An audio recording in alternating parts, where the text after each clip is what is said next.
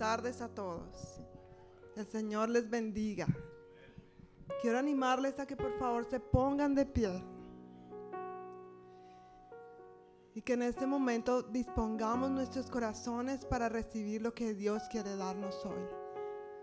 Si tú has venido a este lugar, es por dos razones. No solo porque tienes la convicción de congregarte y sabes que es importante, sino cuando nosotros venimos a la casa de Dios, tenemos la expectativa de recibir de Él. Amén.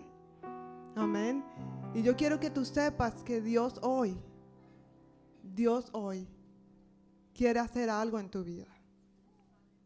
Nunca Él nos deja venir, salir de su presencia con las manos vacías. Así que en este momento quiero pedirte que cierres tus ojos allí donde estás y que si tienes una necesidad, la pongas delante del Señor. Que por favor no pierdas este momento para que tú puedas decir, Señor, te necesito. Señor, tú conoces las áreas de mi vida y de mi corazón que están vacías sin ti. Lléname, Señor. Llénanos, Espíritu Santo. Aquí estamos, Señor. Queremos acercarnos a ti así como estamos, Señor. Quizás cansados, abrumados, desanimados, Señor. Tú conoces nuestro corazón. Y tú sabes cómo estamos, Jesús. Y tú no rechazas a nadie. Por eso estamos entrando en tu presencia, Señor. Deseosos de lo que tú quieres hacer y de lo que tú quieres darnos. Reconocemos, Jesús, lo que dice tu palabra en Juan 15. Yo soy la vid y ustedes son las ramas y apartados de mí nada pueden hacer. Así que aquí estamos, Jesús, reconociendo con todo nuestro corazón.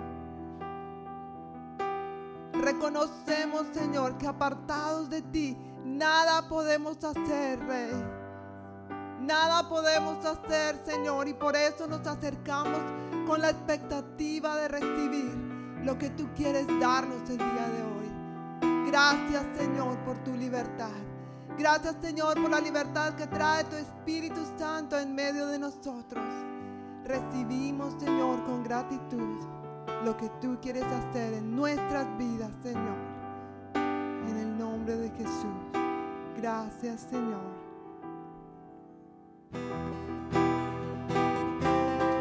Aleluya. Vamos todos con las palmas y vamos a declarar que el Señor nos ha hecho libres. Amén.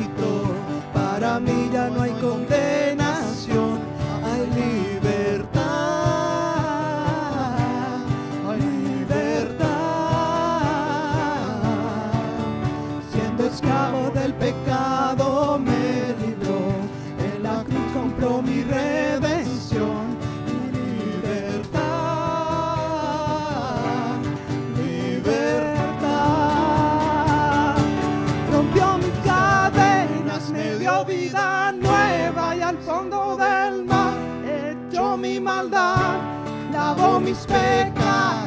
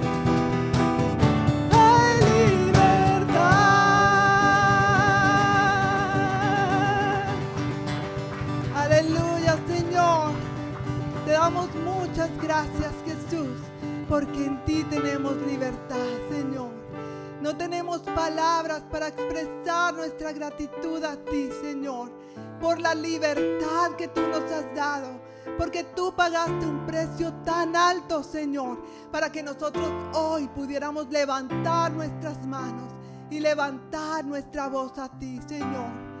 Gracias por abrir este camino que nos conduce a ti, Señor. Gracias por habernos reconciliado contigo, Señor.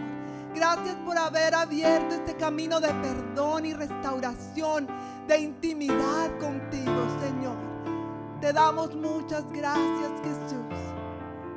Damos gracias, Señor. Te adoramos a ti, Señor. Digno eres, digno eres, Señor. Y si en este momento tú tienes necesidad de Dios, quiero pedirte que tú levantes tus manos y que allí donde tú estás, clames al Señor por su presencia. Él te conoce, Él sabe las luchas de tu corazón, los vacíos de tu corazón. Así que entra delante de la presencia de Dios. Pídele al Señor más y más de su presencia sobre tu, tu vida hoy. Porque Él está aquí. Él está aquí.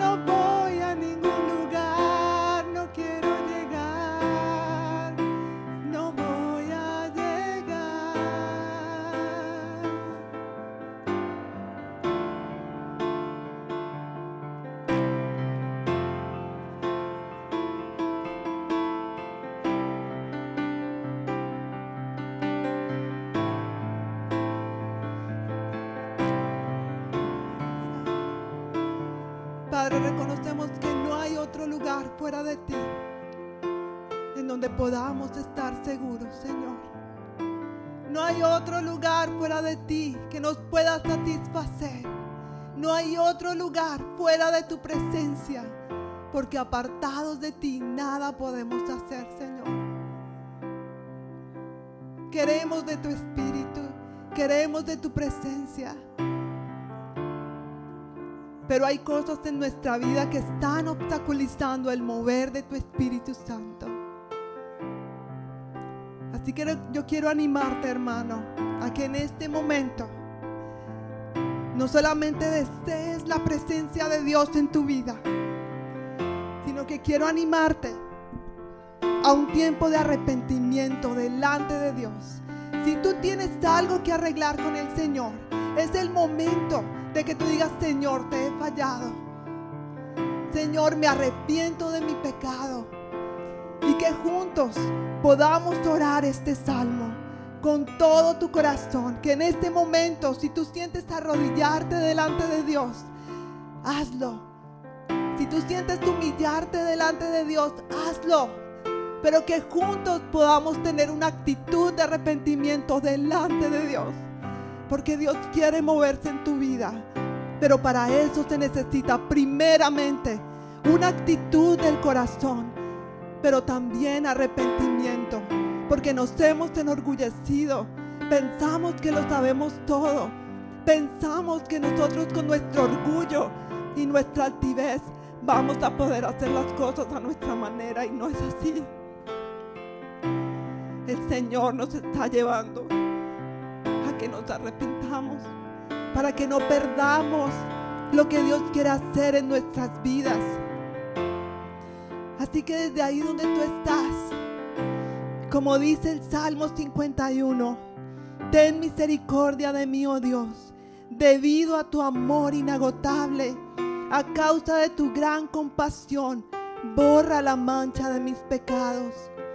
Lávame de la culpa hasta que quede limpio y purifícame de mis pecados, pues reconozco mis rebeliones. Día y noche me persiguen, contra ti, solo contra ti he pecado He hecho lo que es malo ante tus ojos. Quedará demostrado que tienes razón en lo que dices y que tu juicio contra mí es justo, pues soy pecador de nacimiento. Así es, desde el momento en que me concibió mi madre, pero tú deseas honradez desde el vientre y aún allí me enseñas sabiduría. Purifícame de mis pecados, Señor, y quedaré limpio. Lávame y quedaré más blanco que la nieve. Devuélveme la alegría. Deja que, que, me goce ahora que me has quebrantado. No sigas mirando mis pecados. Quita la mancha de mi culpa. Crea en mí, oh Dios, un corazón limpio y renueva un espíritu fiel dentro de mí. No me expulses de tu presencia y no me quites tu Santo Espíritu. Restaura en mí la alegría de tu salvación y haz que esté dispuesto a obedecerte, Señor. Entonces enseñaré a los rebeldes tus caminos y ellos te volverán a ti. Perdóname por derramar sangre, oh Dios, que salva. Entonces con alegría cantaré de tu perdón. Desata mis labios, oh Señor, para que mi boca pueda alabarte. Tú no deseas sacrificios, de lo contrario te los ofrecería. Tampoco quieres una ofrenda quemada. El sacrificio que sí deseas, Señor, es un espíritu quebrantado. Tú no rechazas un corazón arrepentido y quebrantado, oh Dios. Mira a con tu favor, ayúdala. Reconstruye las murallas de Jerusalén. Entonces te agradarán los sacrificios ofrecidos con un espíritu correcto, con ofrendas quemadas y ofrendas quemadas enteras. Entonces volverán a sacrificarse toros sobre tu altar. Aleluya, Señor. Reconocemos, Señor, nuestras fallas delante de ti. Reconocemos, Señor, que te hemos fallado. Reconocemos, Señor, que hemos querido tus beneficios muchas veces pero no hemos querido pagar el precio como iglesia. Queremos el avivamiento y la bendición, pero no queremos creerte a ti. No queremos obedecerte a ti, Señor. Y te pedimos perdón. Y recibimos tu perdón en el nombre de Jesús. Y cantamos, Señor, de esa libertad que tú traes a nosotros, a tu pueblo y a tu iglesia.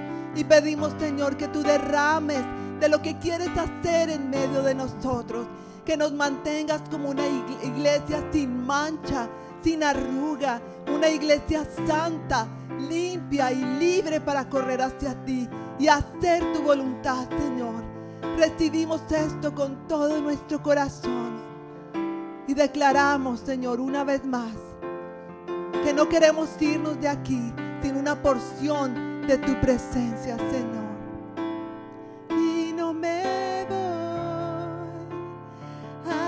que suceda hasta que tú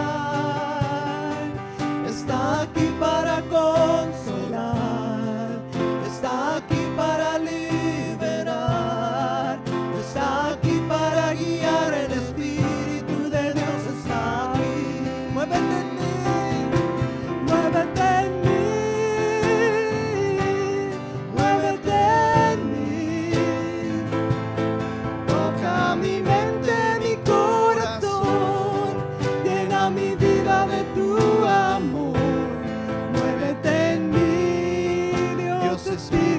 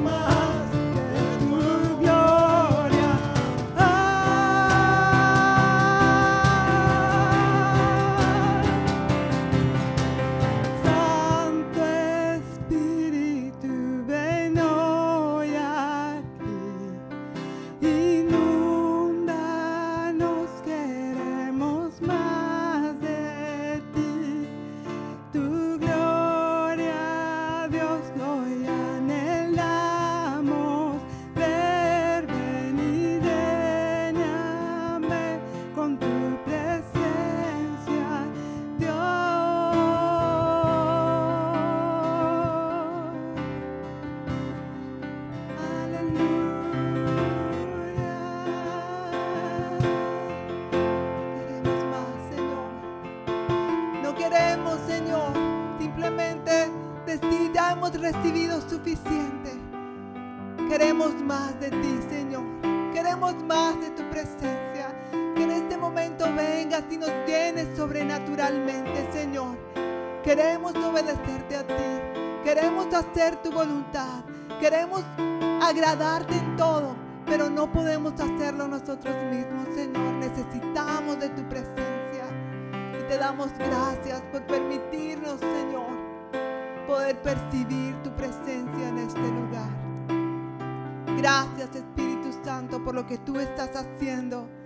Aún en medio de los momentos más oscuros, aún en medio de las cuevas más profundas, aún en medio de los momentos más tristes, sabemos que tú eres el que perfectamente puedes cambiar las tristezas en gozo y los fracasos en alegría, Señor. Gracias por inundarnos con tu presencia. Llénanos, Señor. Levanta tus manos un momento más y dile, lléname Jesús. Lléname, Señor. Haz lo que tengas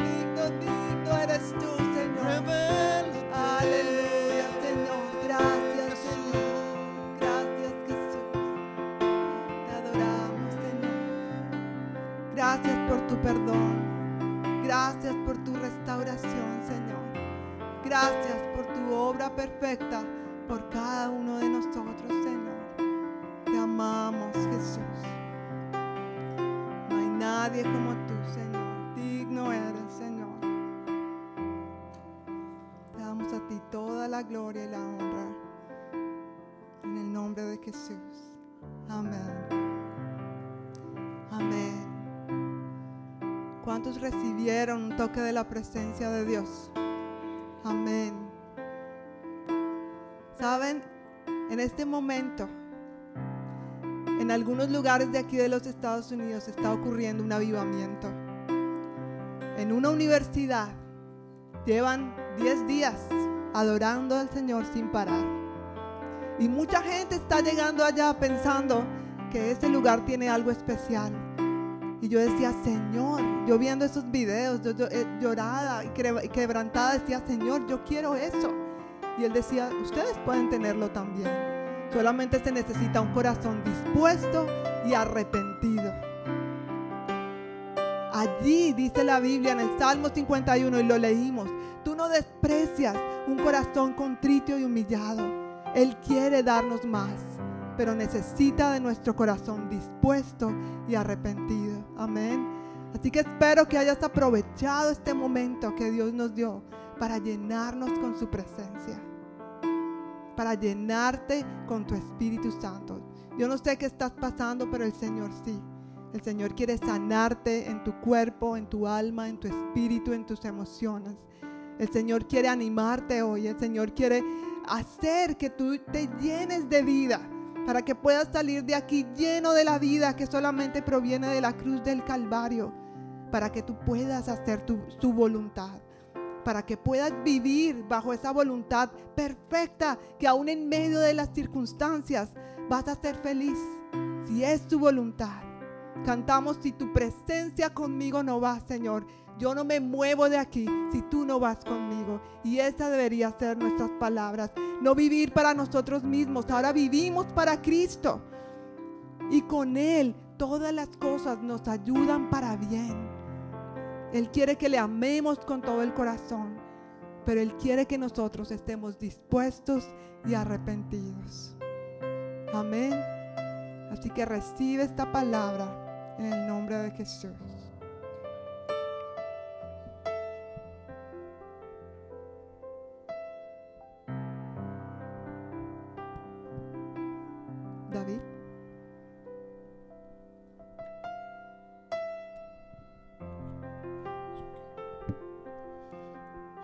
Mientras ah, orábamos esta tarde, el Señor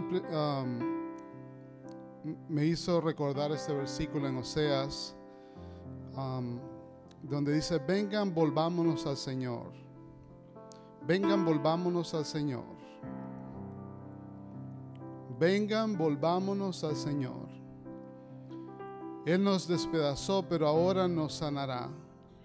Nos hirió, pero ahora, pero ahora vendará nuestras heridas. Dentro de poco tiempo Él nos restaurará para que podamos vivir en su presencia. Y el sentir que, que, el Señor ha puesto en mi corazón es que tiene que haber una respuesta de nosotros a lo que Él está llamándonos a hacer. Amén. En medio nuestro creo que el Señor quiere perdonar a aquellos que están en pecado, aquellos que se han alejado, aquellos que necesitan regresar.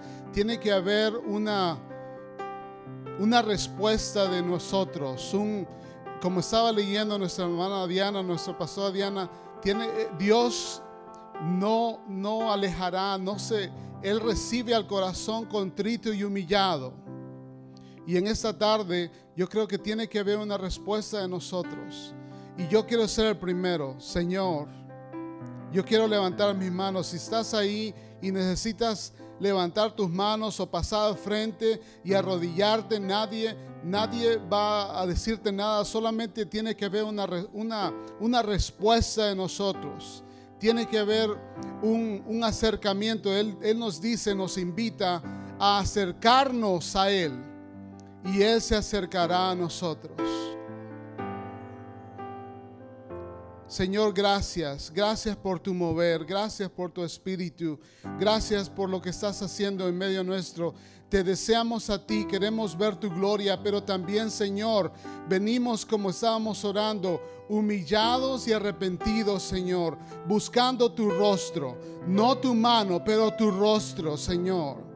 Tu rostro, queremos ver tu gloria, así como Moisés, Señor, en el desierto que te dijo, no nos saques de aquí. No nos saques de aquí si tu presencia no va con nosotros.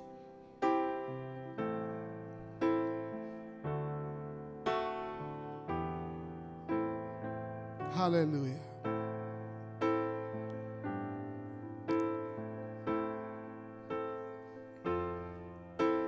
Este es un momento una oportunidad santa que Dios nos está dando para arrepentirnos y volvernos a Él.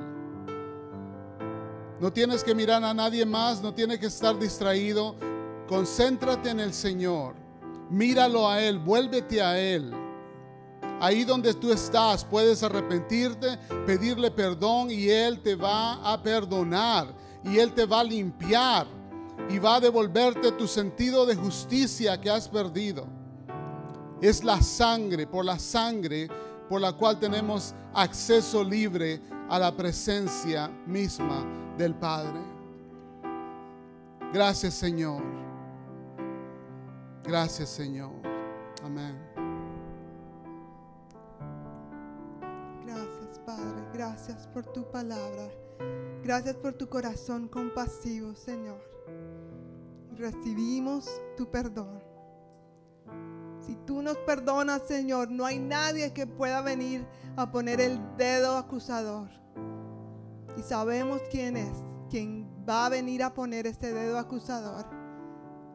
Así que nosotros no recibimos ninguna acusación, recibimos tu paz, Señor. Recibimos tu amor y, y tu fuerza para seguir adelante y para vivir para ti, Jesús. Gracias, Señor. Te damos muchas gracias. En el nombre de Jesús. Amén. Amén. Creo que esto es lo que Dios está haciendo en medio de pueblos como Siria y Turquía, donde en este momento están pasando por un momento muy difícil con ese terremoto. Hace ocho días eh, mi esposo hizo un llamado a que oraras y consideraras una ofrenda para este propósito. Y quiero animarte a que sigamos orando, por favor, por la salvación y el arrepentimiento de estas naciones que no reconocen a Jesucristo como el Señor, el Salvador de este mundo. Así que quiero a seguir, eh, animarte a que eso sea una prioridad, por favor, a que sigamos orando por salvación, milagros y que el Señor guarde la vida de las instituciones que están allí eh, repartiendo comida, alimentos, ropa, pero también predicando su palabra. Pero también hay una segunda manera de ayudar, no solamente orando, sino dando. Así que hoy, si tú estás eh, listo para esto, quiero animarte a que tú puedas ofrendar con este propósito. Y la manera es que, eh, bueno, puedes eh, apuntar a este código QR y eso te lleva directamente a la organización de nuestra congregación, al ministerio que está encargado de esto. Y ellos van a utilizar estos recursos para llegar allá. O la segunda manera que tienes para dar para este propósito es en el sobre que ahí hay detrás de las banquitas. Hay un sobre y tú puedes poner, ah, ahí donde dice otros proyectos, puedes poner Turquía y Siria, el valor que vas a dar. Por favor, pon el propósito para que cuando esto se revise, eh, este dinero vaya con ese propósito. Amén. Así que quiero pedirte el favor que estés orando por ellos. Que está el Señor enviando ángeles. Todavía hasta esta semana encontraron con vida una persona bajo los escombros. Así que estemos orando. Ellos necesitan de nuestra compasión. Y la compasión no solamente nos lleva a decir, ay, qué pena, ay, qué pesar. Nos lleva a actuar. Orando es la manera más importante que tenemos para ayudar y dando. Amén. Entonces vamos a orar y vamos a recoger los diezmos y las ofrendas y la ofrenda para Turquía.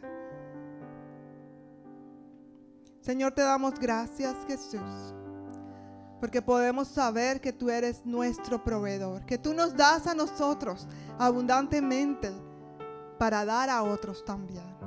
Así que pedimos, Señor, por estas naciones de Turquía y Siria que están pasando por momentos tan difíciles. Y te pedimos, Señor, que tú nos ayudes a ayudar de una manera efectiva, orando y dando, Señor, ya que no podemos ir, no podemos estar allá, pero tú sí, tu presencia sí está allí. Pedimos que hagas milagros en medio de estos momentos difíciles. Pedimos por salvación de este pueblo. Pedimos por protección, Señor, de los niños que están quedando huérfanos. Y hay instituciones del mal que están tratando de raptar a estos niños con fines despiadados, Señor. Te pedimos que estos niños que van a ser adoptados por otras personas lleguen a hogares creyentes, donde te conozcan, Señor y en el nombre de Jesús levantes una nueva generación de personas en Siria y Turquía creyentes y temerosos de ti. Lo creemos con todo nuestro corazón y nos unimos al clamor de muchas naciones, de muchas iglesias que están levantando el clamor hacia ti, Señor, por ellos. Gracias, Señor, porque tú, como lo cantábamos y lo orábamos hoy, tú puedes cambiar cualquier tristeza y dolor para tu gloria y tu honra en alegría y gozo, Señor. Y eso es lo que oramos en el nombre de Jesús. Bendice cada finanza, de, las finanzas de cada familia aquí representada y que en el nombre de Jesús tú proveas todo lo que cada uno necesite. Gracias Señor en el nombre de Jesús. Amén y amén. Así que vamos a recoger los diezmos y las ofrendas. Mientras tanto, quiero invitar a los niños que pasen con sus tías Majaya y Perla en la tarde de hoy, que van a tener un tiempo muy especial para los niños en la escuela dominical. Amén. Mientras tanto nos preparamos nosotros para recibir la palabra de Dios. Amén.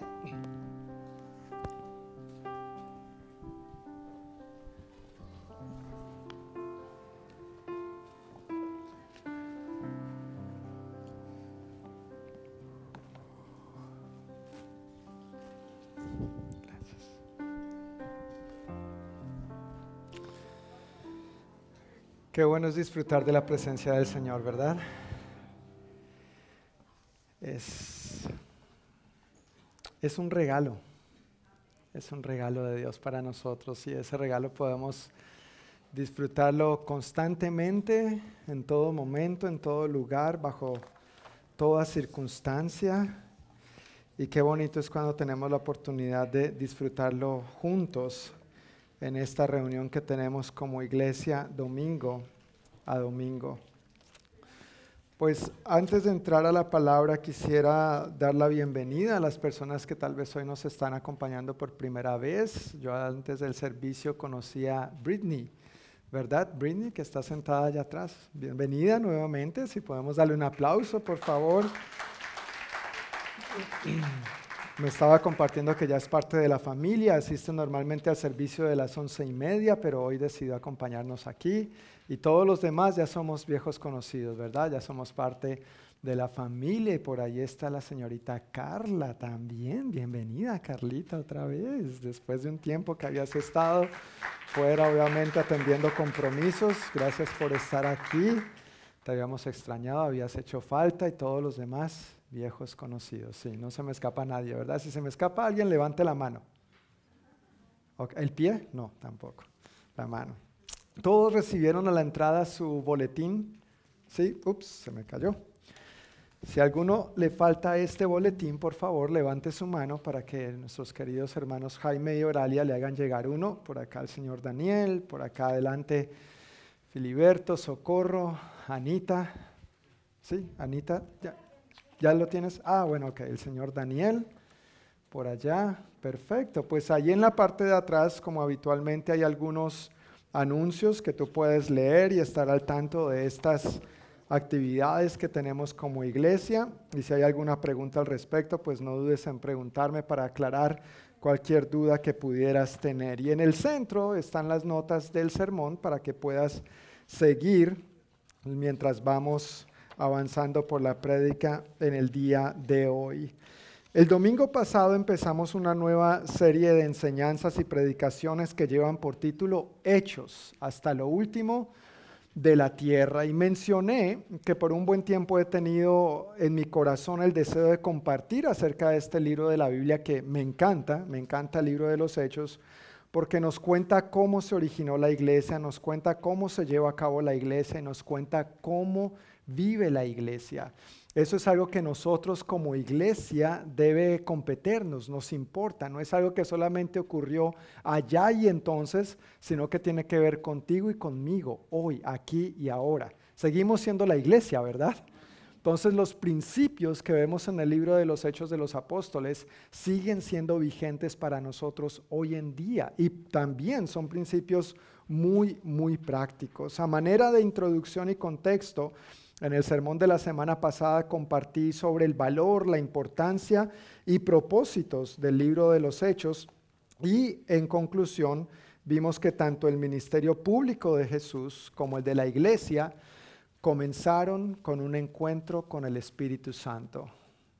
¿Recuerdas esto?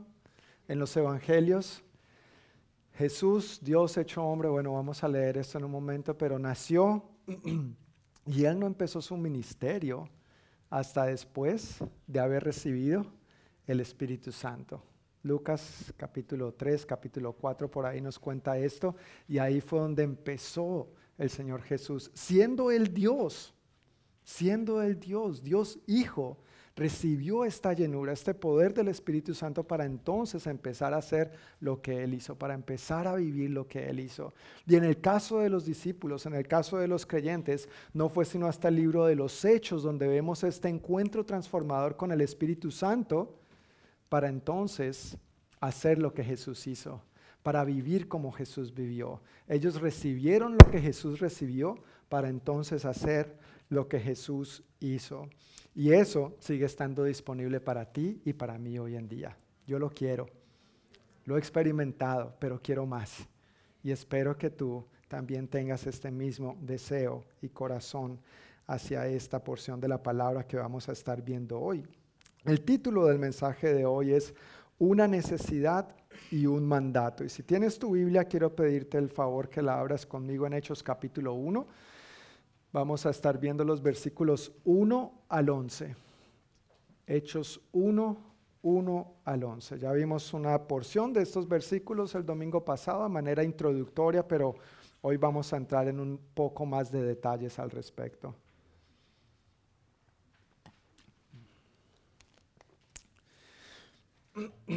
Antes de leer, eh, quisiera poner este tiempo en manos del Señor una vez más. Padre, venimos ante ti con humildad, dándote gracias por tu presencia, por el regalo de tu presencia, por la promesa del Espíritu Santo. Gracias por tu palabra, Señor. Acudimos a ella con humildad, reconociendo que necesitamos conocerte más, vivir más y mejor para ti, Señor. Que sea lo que sea que hayamos logrado hasta ahora, Señor, no lo hemos alcanzado todo, como dijo el apóstol Pablo, y aún anhelamos, deseamos y necesitamos más, Señor. Por favor, háblanos por medio de tu palabra, obra en nosotros, a través de nosotros. Ven y toma tu lugar. Establece tu reino, Señor, y que tu gloriosa presencia esté con nosotros hoy de una manera más poderosa y más especial aún de lo que la hemos experimentado hasta el momento. En el nombre de Jesús. Amén. Amén. Entonces vamos a estar en Hechos 1, 1 al 11 y el primer punto está en los versículos 1 al 3, el primer punto de los tres que quiero compartir en la noche de hoy. ¿Ya estamos ahí? Hechos capítulo 1. Ok, vamos a leer versículos 1 al 3. Teófilo, en mi primer libro te relaté todo lo que Jesús comenzó a hacer y a enseñar hasta el día que fue llevado al cielo, después de haberles dado a sus apóstoles escogidos instrucciones adicionales por medio del Espíritu Santo. Durante los 40 días después de que sufrió y murió, Cristo se apareció varias veces a los apóstoles y les demostró con muchas pruebas convincentes que Él realmente estaba vivo y les habló del reino de Dios. Ya vimos el domingo pasado que Teófilo, eh, la persona a la que Lucas le está escribiendo este, este libro, este documento que hoy llamamos Hechos de los Apóstoles, es el mismo Teófilo al que él le dirige el Evangelio de Lucas, en, en, la porción de los Evangelios. En ese Evangelio, como en todos los demás, uno de los últimos acontecimientos mencionados es la resurrección del Señor. ¿Has leído eso en los evangelios? Mateo, Marcos, Lucas y Juan, los cuatro evangelios nos hablan en sus últimas páginas acerca de este trascendental acontecimiento, la resurrección del Señor. Ahora, volviendo a lo que estaba diciendo hace un momentito, recordemos o tenemos que recordar que Jesús es Dios hecho hombre. Dios se hizo hombre en Jesús. Nosotros creemos a la luz de las escrituras que Dios es Padre, Hijo y Espíritu Santo. No son tres dioses, es uno solo en tres personas. Amén.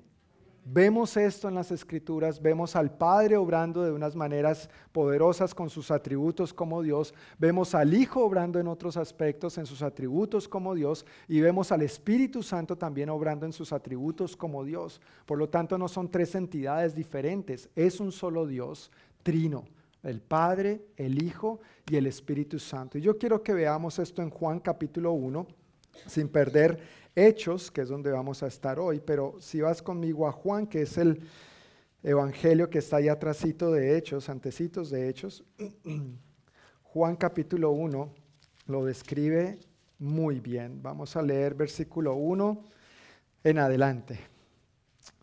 Dice, en el principio la palabra ya existía. Ahora me encanta como lo dice la reina Valera. En el principio era el verbo. Verbo con V mayúscula, refiriéndose a quién? A Cristo, a la palabra encarnada. En el principio era la palabra, ¿no es cierto? Ya existía. La palabra estaba con Dios y la palabra era Dios. El que es la palabra existía en el principio con Dios. Dios creó todas las cosas por medio de Él y nada fue creado sin Él.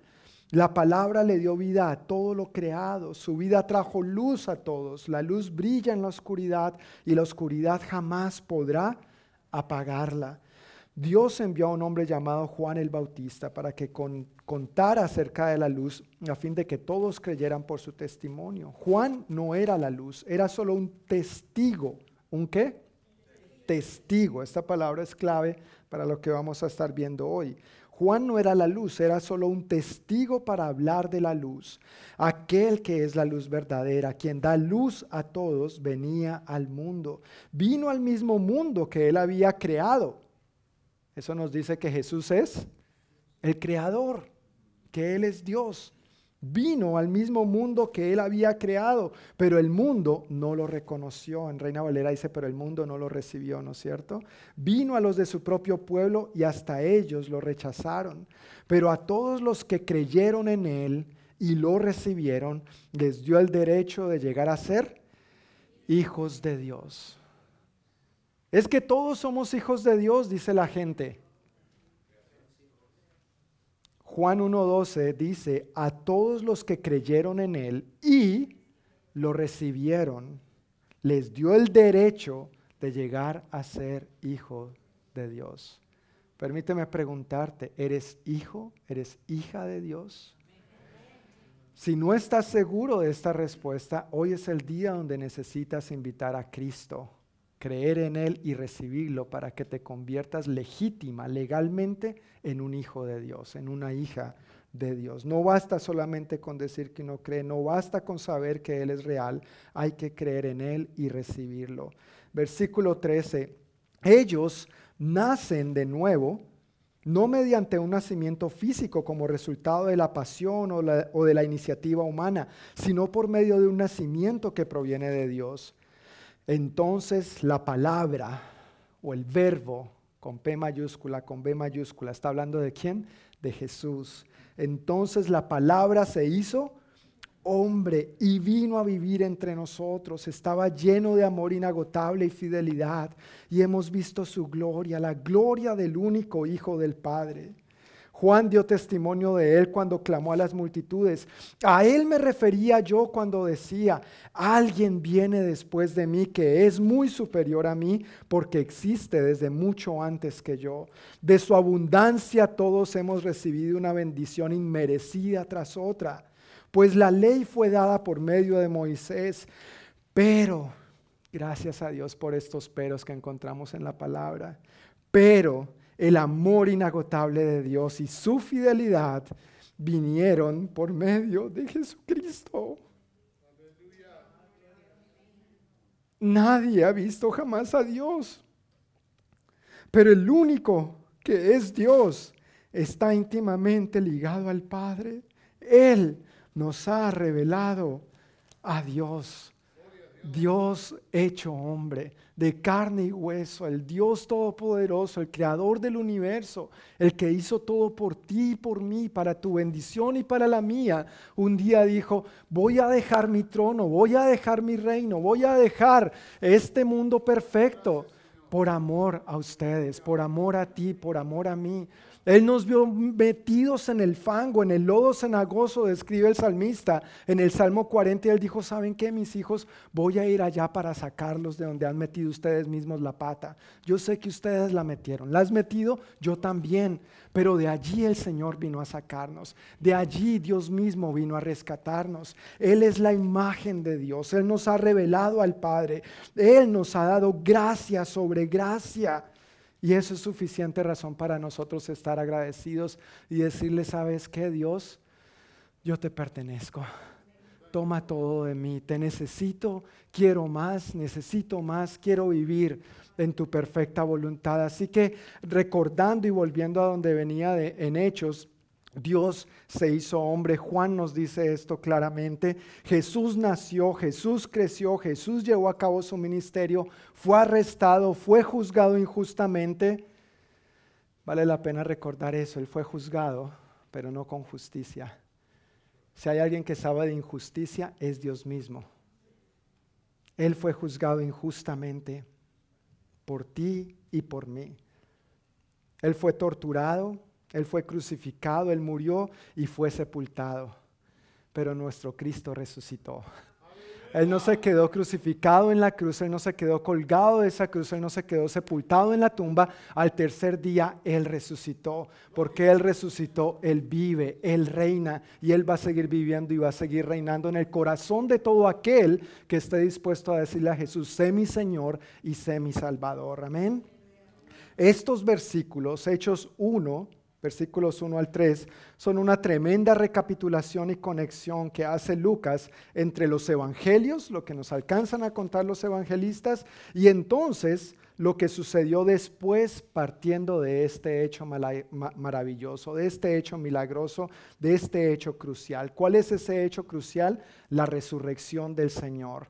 Hasta los evangelios vemos la vida del Señor, vemos que murió, vemos que fue sepultado, vemos que resucitó, pero no hay mayores detalles a partir de ahí. Así que Lucas le está contando a Teófilo, y gloria a Dios por este libro, gloria a Dios por Teófilo, ¿verdad? Porque ahora nosotros somos bendecidos por este libro también, pero ahora podemos saber lo que pasó después de los evangelios y empezó a ocurrir después de este hecho maravilloso. ¿Cuál hecho maravilloso, milagroso y crucial?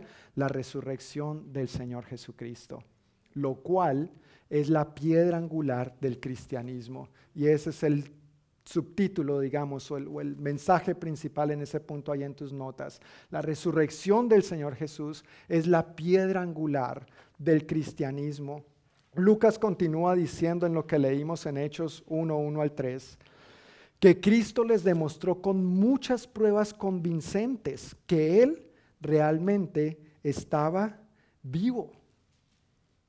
Jesús murió, Jesús fue sepultado, Jesús resucitó, pero Él se apareció a sus discípulos. Él dio muchas pruebas convincentes de que Él estaba realmente vivo. En los evangelios encontramos varios relatos acerca de esto. No vamos a leer esto porque es bastante extenso, pero está en tus notas si quieres profundizar en casa. Está Mateo 28, 1 al 20, Lucas 24, 1 al 53, Juan 20, 1 al 29. Pero todo esto, si quisiera leerlo de la primera carta del apóstol, del apóstol Pablo a la iglesia en Corinto eh, vamos a Primera de Corintios, capítulo 15, versículos 3 al 8, porque allí él condensa muy bien estos hechos convincentes acerca de su resurrección y pruebas que él dio de que él estaba vivo y pruebas que él sigue dando de que él está vivo. Amén. No solamente estuvo vivo para los discípulos allá y entonces, sino que él sigue estando vivo para sus discípulos hoy en día. Amén. Para ti y para mí. Primera de Corintios, capítulo 15, versículos 3 al 8. ¿Estamos ahí? Dice así, yo les transmití a ustedes lo más importante y lo que se me había transmitido a mí también. Cristo murió por nuestros pecados, tal como dicen las escrituras. Fue enterrado. Para que alguien lo entierre tiene que estar muerto. Por ahí una que otra vez se han equivocado y han enterrado gente viva, pero ese no fue el caso del Señor, no, no fue un acto de magia, no fue un truco. Fue enterrado, versículo 4, y al tercer día fue levantado de los muertos, tal como dicen las escrituras. Lo vio Pedro y luego lo vieron los doce. Más tarde lo vieron más de 500 de sus seguidores a la vez. 500. Imposible poner a 500 diferentes personas de acuerdo. Si a veces es diferente, a veces es difícil ponerse de acuerdo en el matrimonio. Imagínese con 500. Tenía que ser algo milagroso, tenía que ser algo que realmente fuera convincente y el Señor se los estaba demostrando. Lo vio Pedro y luego lo vieron los doce, más tarde lo vieron más de 500 de sus seguidores a la vez, la mayoría de los cuales todavía viven, aunque algunos ya han muerto, es decir, fueron testigos oculares, testigos presenciales de esto. Versículo 7. Luego lo vio Santiago y después lo vieron todos los apóstoles. Por último, como si hubiera nacido en un tiempo que no me correspondía, también lo vi yo. ¿Lo has visto tú? No físicamente, pero lo has visto tú. ¿Has visto al Cristo vivo y resucitado orar en tu vida? manifestando gracia sobre gracia, su amor inagotable y fiel sobre tu vida y la mía. ¿Verdad que sí? Entonces somos una prueba convincente de que Él vive, de que Él resucitó, de que Él no está muerto, de que Él no se quedó en esa tumba. ¿Por qué la resurrección del Señor es la piedra angular del cristianismo? Porque si esto no hubiera sucedido, si Cristo no hubiera resucitado, en nada sería diferente el cristianismo de las demás creencias. En nada. Y peor aún, no hubiera sido sellado el pago por el perdón de nuestros pecados. Aún si Jesús hubiera muerto, pero no hubiera resucitado, eso no hubiera provisto el perdón que tú y yo necesitamos para nuestros pecados. Porque Jesús murió, porque Jesús fue sepultado y porque Jesús resucitó, es que hoy podemos decir, Señor, gracias por tu perdón por su resurrección, el sello para el perdón de tus pecados y de los míos está puesto. Es su firma para darnos este regalo de su amor y de su perdón. Si no hubiera sido por su resurrección, no habría ninguna razón para celebrar y descansar en sus promesas. ¿A qué Dios vamos a alabar? ¿A cuál Dios vivo? ¿Qué ha hecho por nosotros? Pero porque nuestro Dios vive y reina, porque nuestro Dios efectivamente murió, porque Él pagó por nuestros pecados, porque es un Dios tan misericordioso que se bajó de su trono para derramar su sangre preciosa y sin pecado por ti y por mí, para que hoy tú y yo tuviéramos vida y vida en abundancia. Por esto por esto tenemos razón para celebrar. Por eso la resurrección del Señor es tan importante y es lo que nos da la razón para celebrar, para venir y alabarle, no solamente en nuestra reunión dominical, pero todos los días de nuestra vida, bajo toda circunstancia, podemos presentarnos ante Él con un corazón lleno de gratitud, a expresarle, Señor, tú eres bueno, tú eres lo máximo, tú eres mi Dios, tú eres mi Salvador. Gracias por tus promesas, Dios. Puedo descansar en sus promesas y tú también gracias al sello de su resurrección. Sin eso no hubiera sido posible, porque es un hecho que Jesús resucitó. Nosotros podemos decir confiadamente, ¿dónde está, o oh muerte, tu aguijón? ¿Dónde, o oh sepulcro, tu victoria?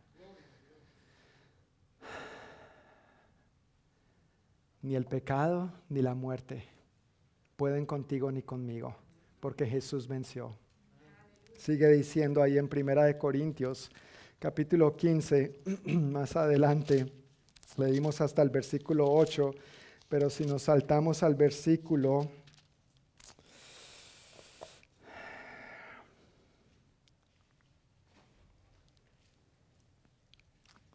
el versículo 54. Entonces, cuando nuestros cuerpos mortales hayan sido transformados en cuerpos que nunca morirán, se cumplirá la siguiente escritura. La muerte es devorada en victoria. Oh muerte, ¿dónde está tu victoria? Oh muerte, ¿dónde está tu aguijón? Pues el pecado es el aguijón que termina en muerte y la ley le da al pecado su poder. Pero gracias a Dios, puedes decir conmigo, gracias a Dios pero gracias a Dios, Él nos da la victoria sobre el pecado y la muerte por medio de nuestro Señor Jesucristo. Gracias a Dios.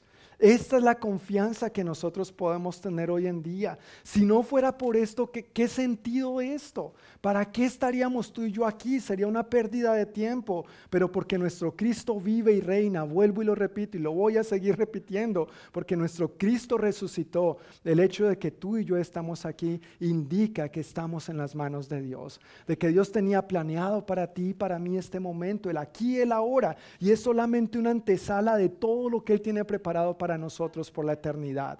Gloria a Dios, gracias a Dios. No hay pecado que pueda separarnos de Cristo. No hay nada que pueda separarnos de Él, dice el mismo apóstol Pablo en Romanos 8. Ni la muerte, ni los ángeles, ni los demonios, ni el futuro, ni lo porvenir, nada puede separarnos del amor que tenemos en Cristo Jesús. Por eso la resurrección del Señor es tan importante, es la piedra angular, es la base, es el fundamento sobre el que nuestros pies de la fe pueden estar firmes, no sobre ninguna otra cosa, no ni siquiera sobre tus emociones y las mías, no sobre nuestros sentimientos, los tuyos y los míos, sino sobre la palabra inconmovible del Señor. Los cielos y la tierra pasarán, pero su palabra no pasará. Aquí basamos nuestra confianza, en sus promesas descansamos. Él lo prometió, Él lo ha cumplido y Él lo va a seguir cumpliendo. Amén. Gracias a Cristo Jesús. ¿Dónde está, oh muerte, tu aguijón? ¿Dónde está, oh sepulcro, tu victoria? Gracias a nuestro Señor Jesucristo, porque por Él somos más que vencedores también. El pecado no puede contra nosotros. El pecado en sí mismo no puede enseñorearse de ti y de mí. Si el pecado se enseñorea de ti y de mí, nosotros somos los que tenemos que evaluarnos, porque Jesús ya venció para que el pecado no tuviera ningún poder sobre ti y sobre mí. Si tenemos temor a la muerte, tenemos que evaluarnos, nosotros, porque cuando un día todos vamos a pasar por ahí, a menos que el Señor vuelva antes, de lo cual el apóstol Pablo habla ahí también, pero no hay, que tener, no hay que tener miedo a la muerte. La muerte va a ser simplemente un abrir y un cerrar de ojos para llegar a la mismísima gloria y presencia de Dios. Lo que tanto hemos anhelado, lo que tanto hemos esperado, lo que tanto hemos leído, lo que tanto hemos orado un día va a ser en un abrir y un cerrar de ojos. Hermanos, ¿no estamos agradecidos con Dios por esto? Hay razones para estar agradecidos. Aún en medio de las dificultades hay razones para levantar nuestras manos, postrarnos delante de Dios y decir, Señor, tú sigues siendo lo máximo. Tú eres Dios, no hay otro como tú. Tú eres rey, tú vives y reina. Vives y reina en mi vida también, por favor, en todas, en todas las áreas. Así que la resurrección del Señor es la piedra angular del cristianismo. Versículos 4 al 8, volviendo a Hechos capítulo 1. Hechos capítulo 1. Vamos a continuar en el versículo 4 hasta el versículo 8.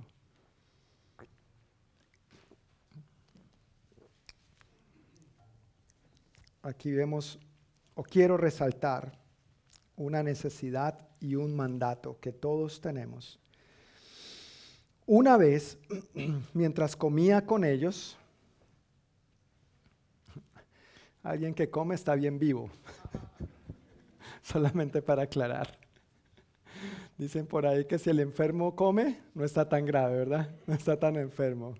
Eso es una buena señal, gloria a Dios. Pues una vez, mientras el Señor comía con ellos, con sus discípulos, les ordenó no se vayan de Jerusalén hasta que el Padre les envíe el regalo que les prometió, tal como les dije antes. Juan bautizaba con agua, pero en unos cuantos días ustedes serán bautizados con el Espíritu Santo. Así que mientras los apóstoles estaban con Jesús, le preguntaron con insistencia, Señor, ¿ha llegado ya el tiempo de que liberes a Israel y restaures nuestro reino?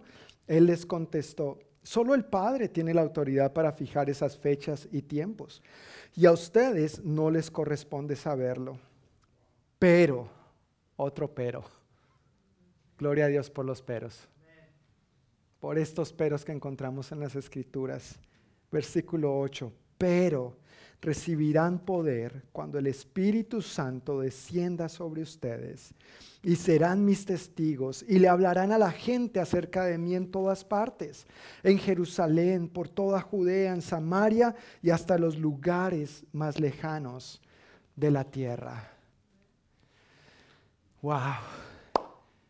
Gracias a que esto es verdad, tú y yo estamos aquí. Si esto no hubiera tenido cumplimiento y el Evangelio no hubiera salido de las cuatro paredes en las que ellos se reunían, tú y yo probablemente no estaríamos aquí. No habría esperanza, no habría luz al final del túnel, no, habría razón para celebrar, no habría por qué ni a quién levantar las manos. Pero porque esta escritura se ha cumplido y se va a seguir cumpliendo, tú y yo estamos aquí y otros también. Amén.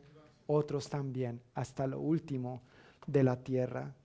Ese regalo del que Lucas le, está, le sigue contando a Teófilo en palabras de Jesús es algo que Jesús ya había prometido y que ya había mencionado en los evangelios claramente a sus discípulos. Si puedes ir conmigo ahí mismo a Juan, vamos a leer en Juan 14 y en Lucas 11. Juan 14. Vamos a leer los versículos 15 al 17.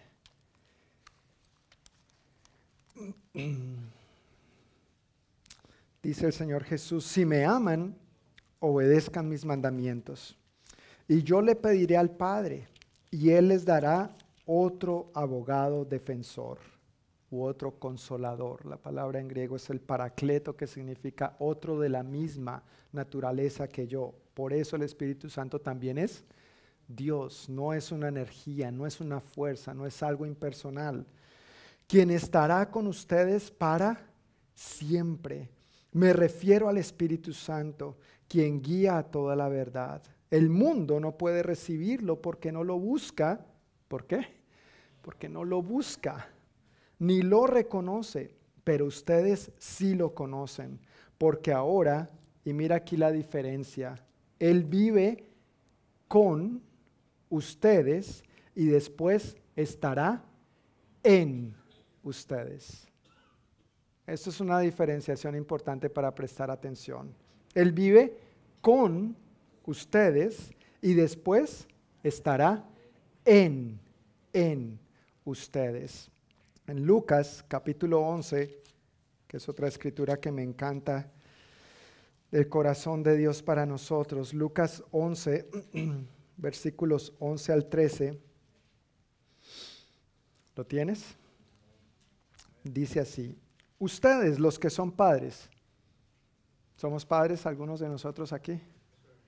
Sí, somos padres, ¿verdad? Felizmente, felizmente padres. ¿Sí o no? Sí, sí. Muy contentos, súper contentos, ¿verdad?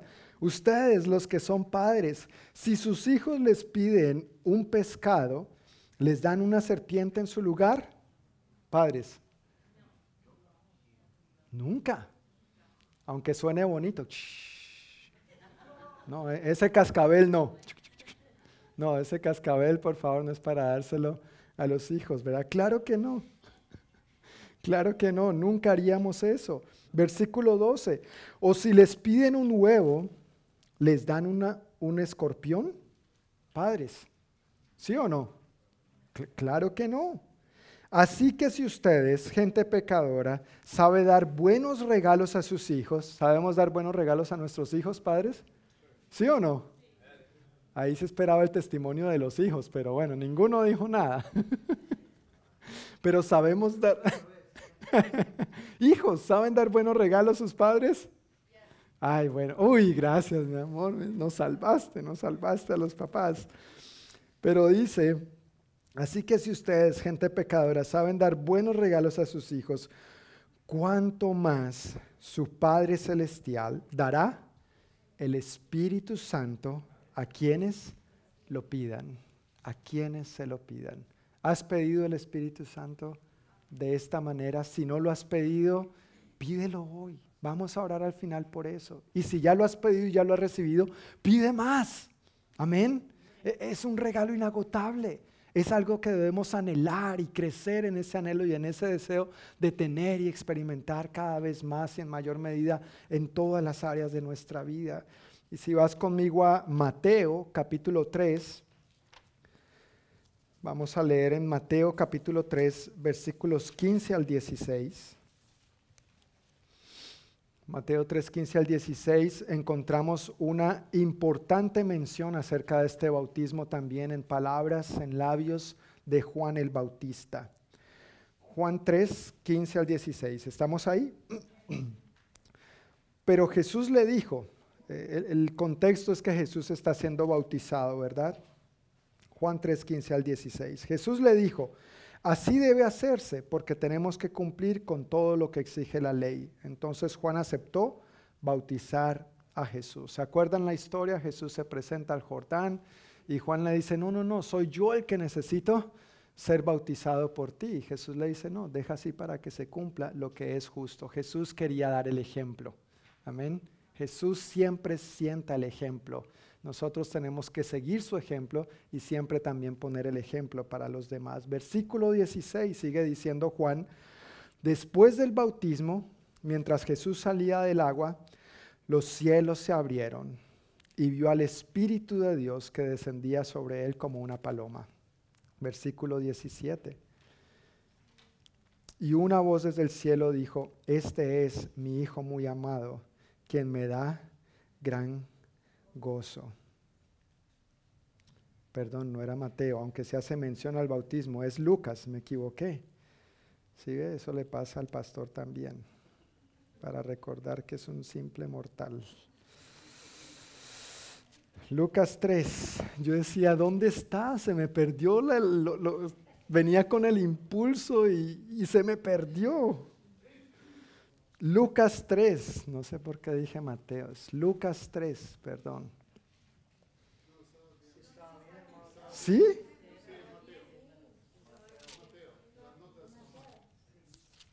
¿En mis notas está mal?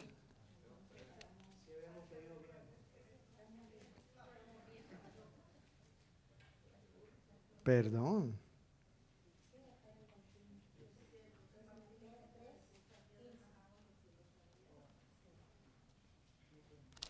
Pero esta no es la escritura que había estudiado. Si habla del bautismo, wow, ¿sí ve? ¿Sí ve? Oh, sí, es Lucas, es Lucas, perdón, es Lucas. Es que Lucas hace esta salvedad, Lucas hace esta aclaración que Mateo no hace. Uf, okay. Gracias por su paciencia. Lucas 3, 15 y 16. ¿Estamos ahí? Ok, gracias. Esto es en vivo y en directo, hermanos, así que muchas gracias. Todos esperaban que el Mesías viniera pronto y tenían muchas ganas de saber si Juan era el Mesías. Juan contestó a sus preguntas diciendo, yo los bautizo con agua, pero pronto viene alguien que es superior a mí tan superior que ni siquiera soy digno de ser su esclavo y desatarle las correas de sus sandalias. Él los bautizará con qué?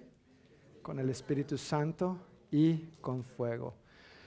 Esta será la escritura, pero ya perdí el impulso. Bueno, pero el Espíritu Santo es algo de lo que ya la Biblia había venido hablando. Jesús lo mencionó en los Evangelios, Juan el Bautista le hizo mencionar esto. En dos semanas, si no me equivoco, vamos a ver la mención de esto en el libro del profeta Joel también cuando volvamos a tocar este tema una vez más. Pero este regalo que el Padre había prometido, Jesús ya lo había mencionado, el profeta Joel ya lo había mencionado, Juan el Bautista ya lo había mencionado. Ahora, si volvemos a Hechos capítulo 1, Jesús les acaba de decir algo, tengo un regalo. El Padre tiene un regalo para ustedes. ¿A quiénes nos gustan los regalos? Yo creo que a todos. Ah, más bien, ¿hay alguien aquí que no le gustan los regalos? No, ¿verdad? Si no, lo invitamos aquí y oramos por usted para que sea libre en el nombre de Jesús. ¿Perdón? ¿Solo los buenos regalos? Sí, también, depende del regalo. Ok, podemos orar por ti también. Vamos a orar por ti también. Amén. Pero nos gustan los regalos. Ahora, cuando uno le dice, mira, tengo un regalo para ti y un regalo grande, algo espectacular. Mira lo que el Señor les acaba de decir. No se vayan de Jerusalén hasta que el Padre envíe el regalo que les prometió. Tal como les dije antes, Juan bautizaba con agua, pero en unos cuantos días serán bautizados con el Espíritu Santo. Un tremendo regalo. O sea, uno, uno no le dicen, mira, te voy a regalar una casa, carro, finca, beca, vacaciones alrededor del mundo. Y dice, ay, ¿y ya qué hora vamos a ir a comer a McDonald's? o sea, uno no, ¿verdad? No tiene sentido. Y es más o menos como que el comentario que hacen los apóstoles en ese momento está completamente desentonado, fuera de tono, fuera de lugar. Parece que no estaban en el espíritu. No estaban, a, ellos les preocupaba más Israel, el reino, liberarse de los tiranos romanos. Entonces le dicen, así que mientras los apóstoles estaban con Jesús, le preguntaron con insistencia, no por el regalo, no por el regalo, sino que le preguntaron con insistencia, Señor, ¿ha llegado ya el tiempo de que liberes a Israel y restaures nuestro reino? Y él les contestó, solo el Padre tiene la autoridad para fijar esas fechas y tiempos, y a ustedes no les corresponde saberlo, pero recibirán poder cuando el Espíritu Santo descienda sobre ustedes y serán mis testigos y le hablarán a la gente acerca de mí en todas partes, en Jerusalén, por toda Judea, en Samaria y hasta los lugares más lejanos de la tierra. Así que los apóstoles le preguntan a Jesús con insistencia si ya había llegado el tiempo de que liberara a Israel. Ok, Señor, ya, viniste, ya, sufriste por nosotros, ya, ya, ya te maltrataron, ya te crucificaron, moriste, fuiste sepultado, pero sabemos que resucitaste. Estás aquí comiendo este pescadito, bueno, no sé si era pescado, pero estás aquí comiendo con nosotros. Ahora, Señor, este es el momento que vas a liberar a Israel y vas a volver a restaurar el reino de Israel, es decir, algo así como, Señor, gracias por el regalo y la promesa, pero vamos a ir a comer a McDonald's. Gracias por el regalo y la promesa, pero ya vas a liberarnos de los romanos y vas a hacer de nosotros el reino glorioso que una vez fuimos. Tú sabes, una de las cosas que nos impide ver lo que Dios tiene por delante hacia nosotros es estar viendo hacia atrás hacia lo que uno una vez fue o hacia lo que el Señor una vez hizo. ¿Ha hecho el Señor cosas maravillosas? Amén. Amén. Yo creo que cada uno de nosotros aquí podríamos dar testimonios de lo que el Señor ha hecho, de milagros literalmente que hemos visto obrar a Dios en nosotros y por medio de nosotros. Y es bueno, pero tenemos que verlo como un espejo retrovisor. Tú no puedes ir conduciendo de manera segura y a la fija, yendo con tu mirada puesta hacia lo que está por delante, de manera segura en el camino, si vas viendo el retrovisor.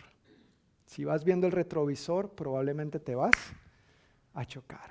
Y a veces en la iglesia pasa eso. Ay, Señor, lo que hiciste una vez, como eran antes las cosas. No, yo no quiero como eran antes las cosas, yo quiero mejor. Yo quiero las cosas nuevas, yo quiero lo que el Espíritu tiene atesorado para nosotros. ¿Lo quieres tú también? Claro, queremos honrar al ver por el retrovisor, al ver por los espejos laterales, queremos ver la bondad y la fidelidad de Dios, pero queremos alcanzar y lograr lo que Dios tiene por delante para nosotros. Eso es básicamente lo que los apóstoles le estaban diciendo al Señor. ¿Vas a hacer de nosotros al fin el reino glorioso que una vez fuimos? Y Jesús le responde diciendo, saben que a ustedes no les corresponde saber eso, ni siquiera yo sé cuándo eso va a pasar.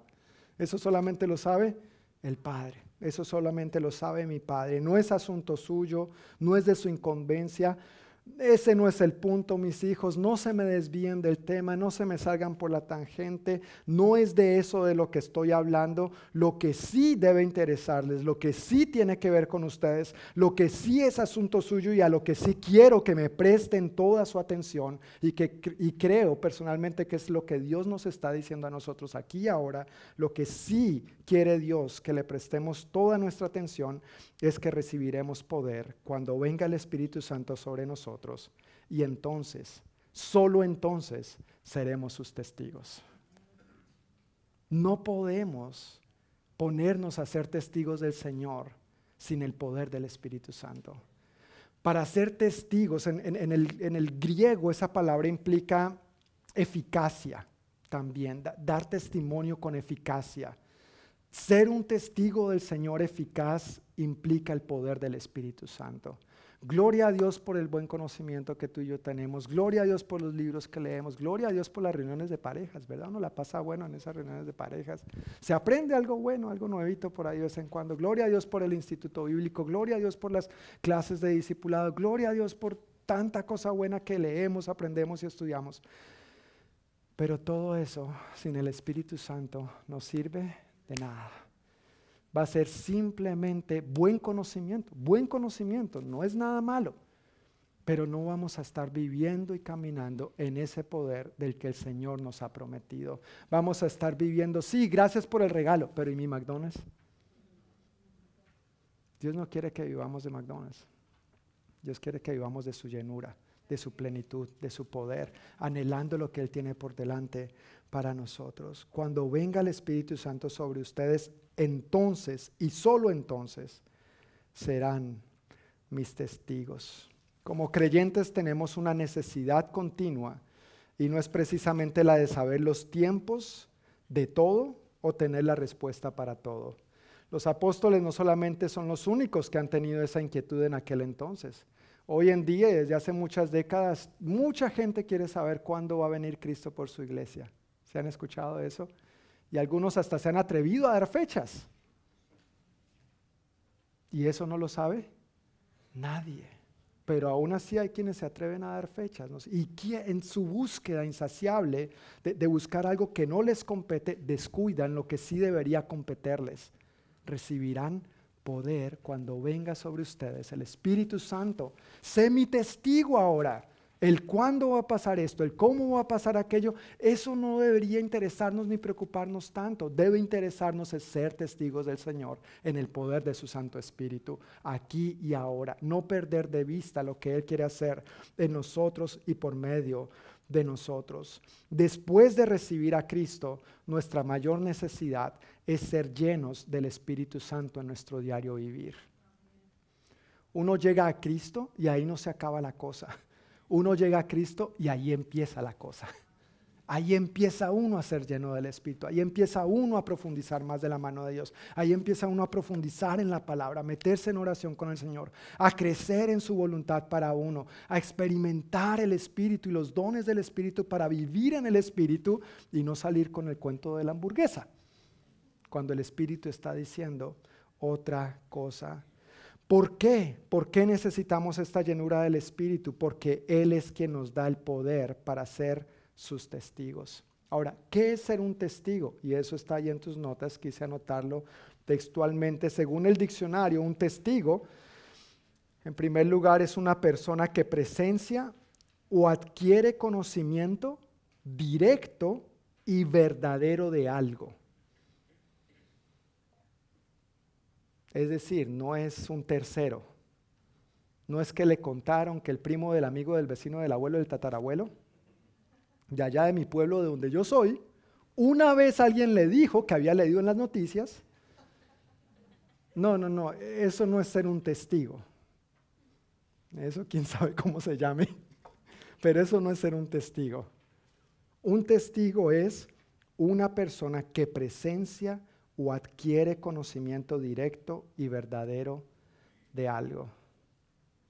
Eso es lo que Dios quiere que seamos. Que no nos cuente el tío del vecino, del primo, del tataranieto, sino que nosotros lo experimentemos de primera mano. Y una segunda definición que nos da el diccionario de lo que es ser un testigo es aquello que prueba la verdad de un hecho. Tú y yo somos llamados a ser una prueba de la verdad de un hecho, de que Cristo vive, de que Cristo resucitó. ¿Y cómo somos esa prueba? Cuando los demás ven a un Cristo vivo en nosotros y a través de nosotros. Tristemente, a veces muchos creyentes no son testigos eficaces porque no muestran a un Cristo vivo. muestran a un Cristo derrotado a un Cristo enterrado, a un Cristo que parece más muerto que vivo. Y la razón es porque no cuentan con este poder del Espíritu Santo. Intentamos a veces vivir en nuestras propias fuerzas. Tal vez tú lo has experimentado. Yo lo he experimentado. Querer hacer la voluntad de Dios en mis propias fuerzas no funciona. Porque yo no soy Dios. Todo lo puedo en Cristo que me fortalece. Cristo me da su Espíritu. Cristo nos ha prometido este regalo. Cuando recibimos este poder del Espíritu Santo es que entonces podemos ser testigos eficaces. Podemos mostrar con veracidad el hecho de que Cristo vive, de que Cristo reina y podemos ser un instrumento en sus manos de que traiga gloria completa y absoluta a Dios. ¿Por qué? Porque los demás van a poder ver, ah, sí, yo, conozco a ese John, ese John, mm, ese John era un sinvergüenza. Que no digan ese John es un sinvergüenza, ¿verdad? Pero ese John era un sinvergüenza. Pero mire, algunos dicen es que se ha entregado a una religión, ¿no es cierto? La gente habla de religión y esas cosas, a la iglesia, no sé qué. No, me ha entregado a Cristo. Y me estoy poniendo a mí en ejemplo, pero usan tu nombre en lugar del mío. Tú también lo eras. Sin Cristo estábamos perdidos. Sin Cristo no teníamos esperanza pero por Cristo y por su gracia hoy somos lo que somos. Y lo dijo el apóstol Pablo, por la gracia de Dios soy lo que soy. Amén. Cuando la gente puede ver esa transformación en ti y en mí, gracias al poder del Espíritu Santo, entonces puede ser un testimonio poderoso para que ellos también experimenten la transformación de Cristo y del Espíritu Santo en sus vidas. Al ver la obra transformadora de Dios en nosotros, otros van a animarse a decir, sí, yo quiero lo que tú quieres. ¿Qué es lo que tú tienes? No es lo que uno hace, es lo que uno tiene. ¿Qué tengo? Tengo a Cristo, tengo su Espíritu Santo, tengo su vida, esa vida plena, esa vida abundante, ese poder que me anima a hacer su voluntad. En nuestras propias fuerzas no nos fluye, no nos nace querer hacer la voluntad de Dios. Necesitamos continuamente el soplo, el viento, el aliento del Espíritu Santo que nos impulse a vivir como Él quiere que vivamos, a hacer lo que Él quiere que vivamos, en tus fuerzas y en las mías, tarde o temprano se agotan. Seguramente lo has experimentado, yo lo he experimentado, pero en su gracia y en su poder siempre podemos ir, como nos dice su palabra, de gloria en gloria. Ahora, ¿de cuál hecho quiere que el Señor quiere que, quiere que seamos testigos? ¿O testigos de qué o de quién? Pues del Señor y de lo que Él ha hecho por nosotros y en nosotros. Vuelvo y pregunto, ¿ha hecho el Señor algo por ti? ¿Ha hecho el Señor algo en ti? Una cosa es ver la obra de Dios en otros. ¿Has visto la obra de Dios en otros? ¿Has visto la vida del sinvergüenza que ahora ya no es sinvergüenza? Amén. Sí, o sea, lo hemos visto, ¿verdad? Vidas transformadas radicalmente por el amor y la gracia de Dios y el poder del Espíritu Santo. Todos hemos visto la obra de Dios en otros. Eso es una cosa. Pero otra cosa es ver la obra de Dios en uno y a través de uno. Yo no quiero que solamente estemos viendo la obra de Dios en otros, como si Dios tuviera hijos favoritos. Ah, es que a Rafael Dios sí lo quiere, Dios sí lo ama, vea, Rafael su vida va de gloria en gloria, de victoria en victoria y todo le sale bien. Amén. y, claro, los testimonios de lo que Dios hace en la vida de los hermanos es chévere, debe alentarnos. Pero no anhelamos también que Dios sobre más en nuestras propias vidas. yo no quiero estar viendo solamente o contando lo que Dios ha hecho en las vidas de otros. Yo quiero ver también más y más lo que Dios hace en mi propia vida y lo que Dios hace a través de mi propia vida. Entonces yo me convierto en un testigo directo, no en, alguien que testifica con testimonios prestados de terceros. Una cosa es ver la obra de Dios en otros y otra cosa es ver la obra de Dios en uno y a través de uno, en su Jerusalén, en su Judea, en su Samaria y hasta donde Dios lo quiera llevar a uno poniéndolo en nuestro contexto, en nuestra familia, en nuestro vecindario, de pronto en el pueblo de al lado y hasta donde Dios nos quiera llevar. Esa es la zona geográfica que nosotros podemos ver en hechos de, impacto de lo que hace el Evangelio. Comienza por nosotros, pero es como una onda que no se puede detener hasta que llega a los confines de la tierra. Versículos 9 al 11 en Hechos 1. Versículos 9, 10 y 11. Después de decir esto, Jesús fue levantado en una nube mientras ellos observaban, hasta que ya no pudieron verlo. Mientras se esforzaban por verlo ascender al cielo, dos hombres vestidos con túnicas blancas de repente se pusieron en medio de ellos. Hombres de Galilea, les dijeron, ¿por qué están aquí parados mirando al cielo? Jesús fue tomado entre ustedes y llevado al cielo. Pero, otro pero. ¿Pero qué? Pero un día volverá del cielo de la misma manera en que lo vieron irse. Es como si los ángeles les dijeran a los discípulos, oiga, no se queden allí paradotes mirando al cielo como si nada, el Señor va a regresar. Pellizquense, pónganse las pilas, obedezcan, haga lo que les dijo que hicieran, esperen esta promesa y empiecen a hacer y a vivir como Él les ha pedido que vivan y que hagan. Sean sus testigos, obedezcan a recibir al Espíritu Santo para que sean sus testigos. En Mateo 24, 30 al 36 y en Primera de Tesalonicenses 4, 13 al 5, 3, son escrituras que nos dejan ver esto, que el Señor prometió que Él regresaría. En Mateo 24 puntualmente habla de las señales de los últimos tiempos, terremotos, nación contra, eh, se levantará nación contra nación, plagas, enfermedades, eh, pandemias, no lo dice puntualmente, pero es parte de eso. Así que dice, cuando todas estas cosas empiecen a pasar, sepan que el tiempo se está acercando. Tú sabes, cada día que pasa es un día más cerca de que el Señor vuelva. Gloria a Dios. Amén. Cada día que pasa, cada minuto, cada hora, cada segundo que pasa, estamos más cerca de que el Señor vuelva. Esa es su promesa. Esa es su promesa. Sin embargo, ahí también nos da una serie de advertencias. No empiecen a creer a los que digan, mire, está aquí, está allá, porque eso es otro rollo, ¿no? A mucha gente se ha atribuido ser el Mesías. Ya vine, ya aparece. Primera Tesalonicenses dice, todo ojo le verá, descenderá del cielo con voz de mando, con voz de arcángel, con trompeta de Dios. Amén. Todo ojo le verá y nosotros tenemos que estar listos con nuestros brazos abiertos para recibir a nuestro Señor y Salvador. Vamos a ser encontrados con Él en el cielo, vamos a ser arrebatados. Es la doctrina que creemos del arrebatamiento. Si estamos con vida y eso sucede, imagínese, vamos a encontrarnos con el Señor en las nubes, dice el apóstol Pablo en su carta a los tesalonicenses. Entonces, esto es algo que va a acontecer. Y vuelvo y digo, los apóstoles estaban pensando en otra cosa, pero el Señor viene y les dice, lo que sí tiene que interesarles es en que recibirán poder para que vivan como quiero que vivan mientras están en esta tierra. ¿Cuándo va a venir el Señor por su iglesia? No tenemos la más mínima idea. Alguien decía una vez, tenemos que planear como si eso no fuera a ocurrir mientras estamos vivos en esta tierra. Tenemos que ser responsables y planear como si eso no fuera a ocurrir mientras estamos vivos en esta tierra. Pero por el otro lado, tenemos que estar tan listos y tan preparados como si fuera en este mismo instante. Amén. Y eso solamente es posible vivirlo cuando vivimos en el poder del Espíritu Santo. Permítanme contarles una historia para concluir.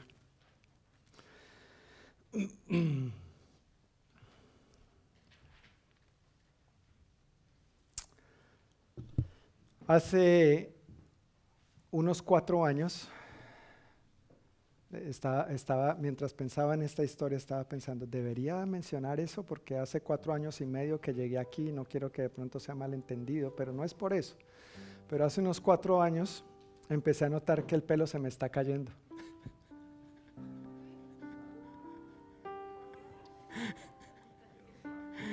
Antes de eso ya me habían empezado a salir canas. Y yo decía, yo decía, bueno, sí, hace 18 años. Hace 18 años que estoy casado. Pero son canas de sabiduría, mi amor. Y luego hace 13 me empezaron a salir más canas de mi primera hija, más sabiduría. Y luego nueve años más, canas de mi segundo hijo. Pero hace cuatro años empecé a notar que el cabello se me estaba cayendo más eh, descontroladamente, ¿no es cierto? Y ya uno se empieza a preocupar por un lado, pero por otro lado, bueno, tal vez ya es hora de tener casa de rico. ¿Saben cómo es casa de rico? Dos parqueos a la entrada y piscina al fondo.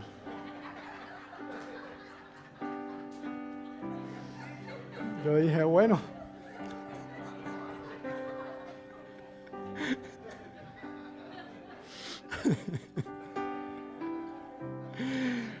Pero eh, empecé a mirar, bueno, qué, podría hacer al, al, respecto. Y por ahí obviamente nos recomendaron unos productos que dicen literalmente que hacen milagros para la caída del cabello. Hicimos un poco de investigación y bueno, decidimos comprarlos, ¿no es cierto? Y, y allí están los productos. Hace como un año yo creo están los productos. Ya, ya aparecen decoración en la meseta del baño, ¿no es cierto? Y, y, allí están, ya se vencieron, sí, tal vez, pero allí están los productos. Hay cientos de personas que atestiguan, que dan testimonio de que eso realmente funciona. Y suben fotos y suben videos, la cabellera deslumbrante, ¿no es cierto? Y, y, yo sueño con mi cabellera como cuando era jovencito.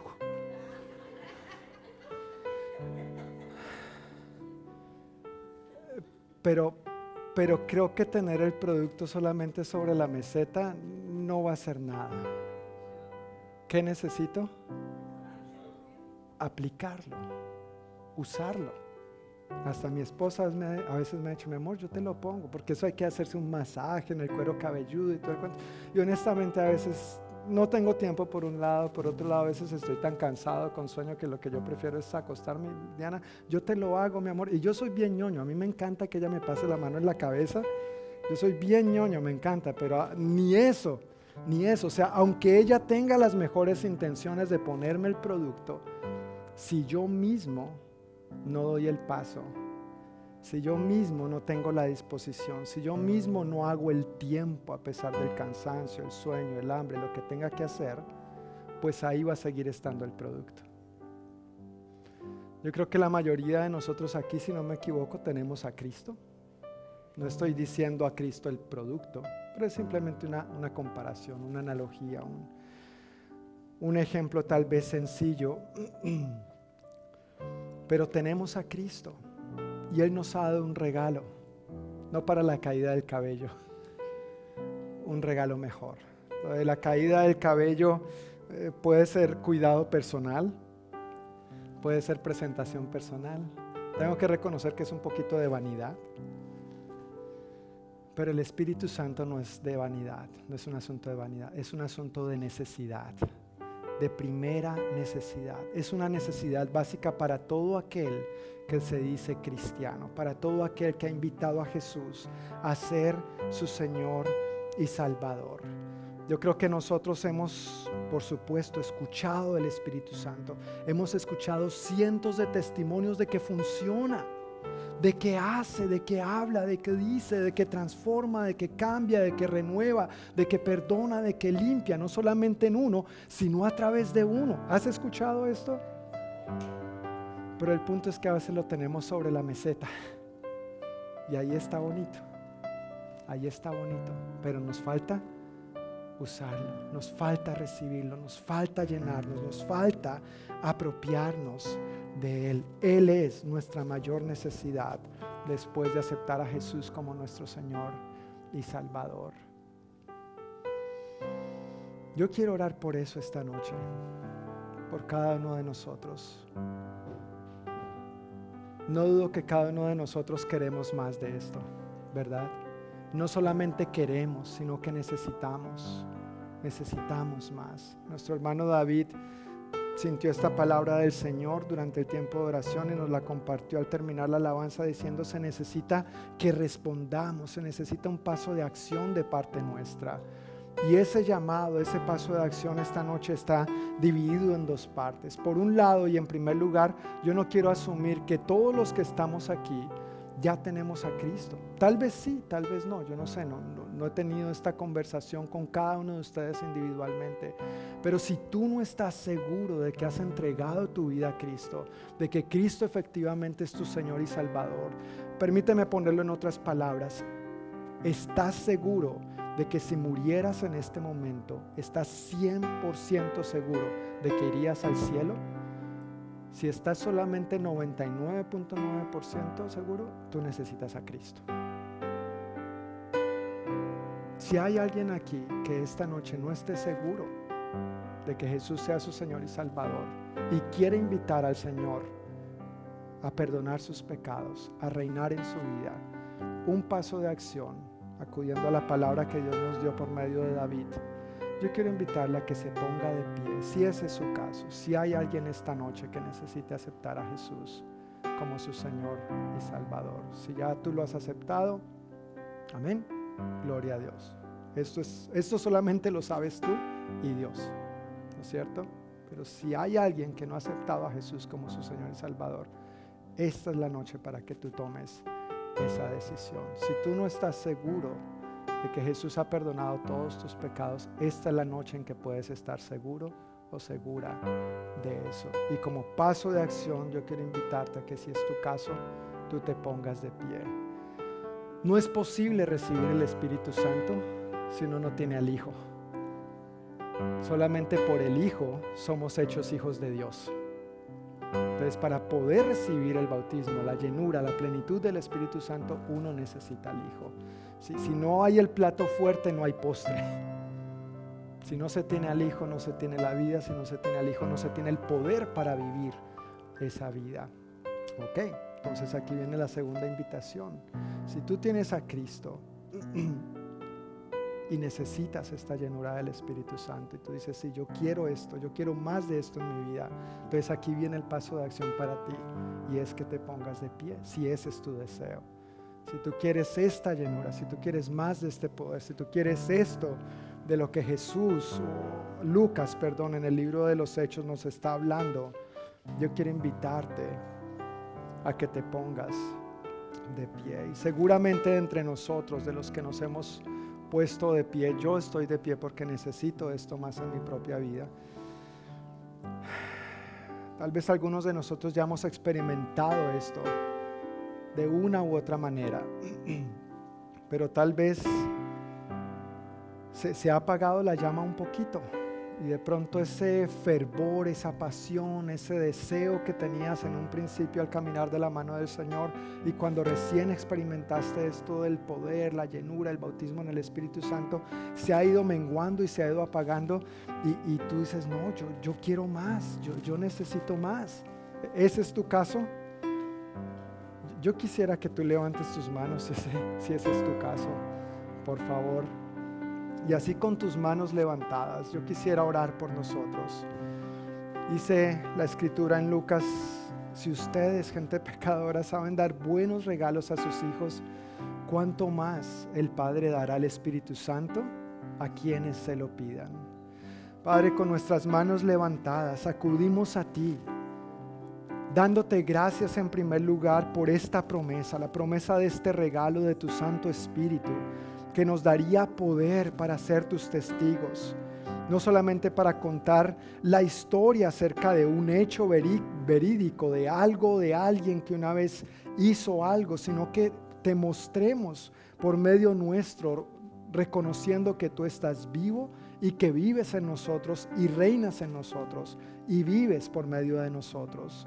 Padre, con nuestras manos levantadas te decimos, llénanos llénanos, derrama sobre nosotros este regalo hermoso y precioso que tú has prometido, la plenitud, la llenura tuya, Espíritu Santo, que venga y descienda sobre nosotros para que entonces en tu poder podamos vivir como tú quieres que vivamos, para que en tu poder nosotros experimentemos esa vida plena y abundante de la que tú nos dijiste que habías venido a darnos. Ven y desciende con los dones espirituales que nos capacitan para vivir una vida más enfocada en el Espíritu y alineada en el Espíritu y no despistados o mirando solamente desde una perspectiva terrenal.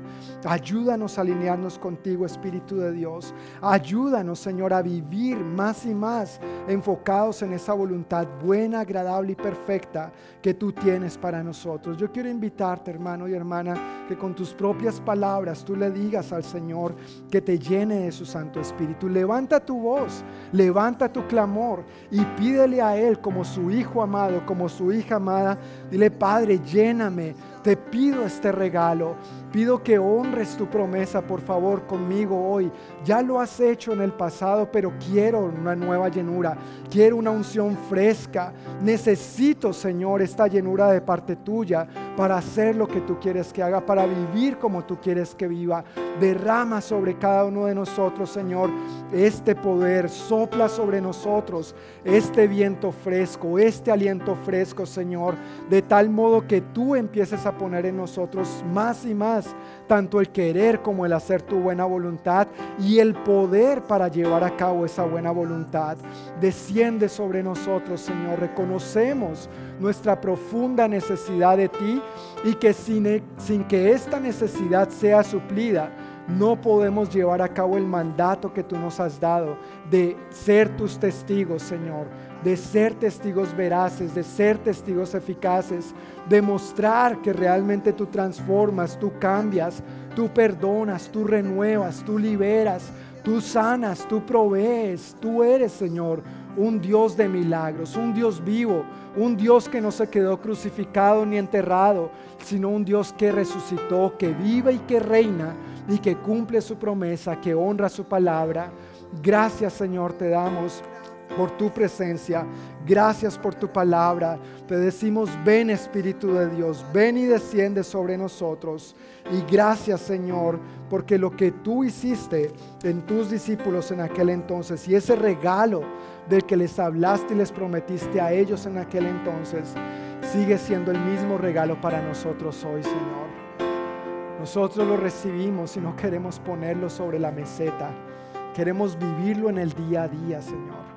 Queremos ser obedientes a los impulsos, Espíritu Santo, que tú pongas en nosotros para hablarles a otros acerca de ti, en nuestra familia, en el vecindario, compañeros de trabajo. Pero no solamente hablarles, sino también que vengan las demostraciones de poder, Señor.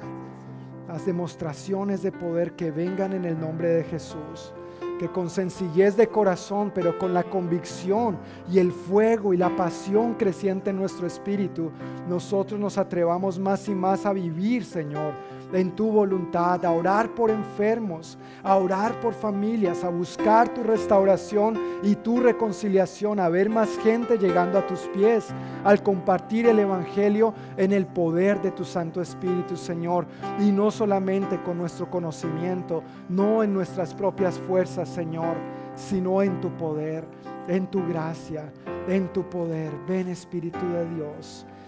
Llénanos una vez más, hazlo de nuevo. Sopla sobre nosotros, Señor. Sopla sobre nosotros. En el nombre de Jesús. Gracias, Señor. Amén.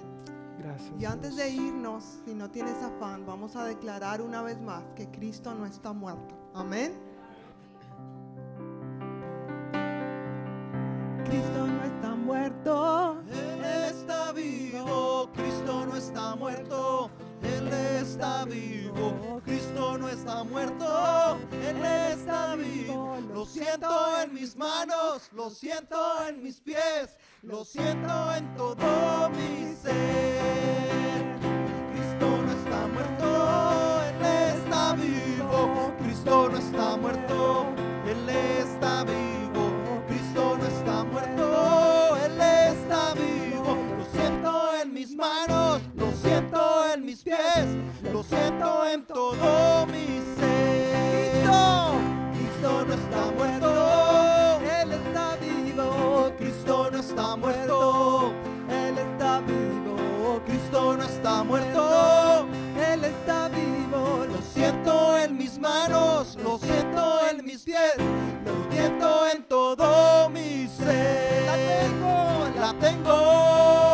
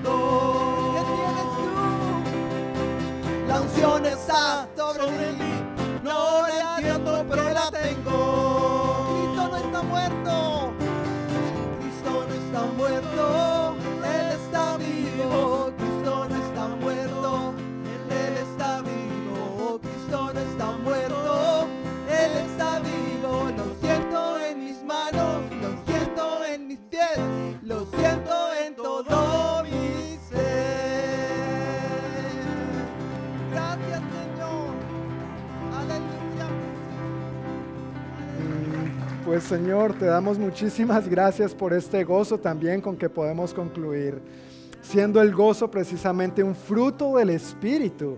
Señor, que este gozo nos acompañe en el transcurso de esta semana, Dios, que experimentemos tu presencia de esta manera, de esta gozosa manera en todas las áreas de nuestra vida.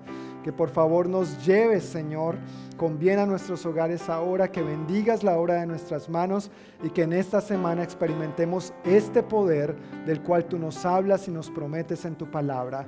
En el nombre de Jesús, amén y amén. El Señor les bendiga familia. Buenas noches.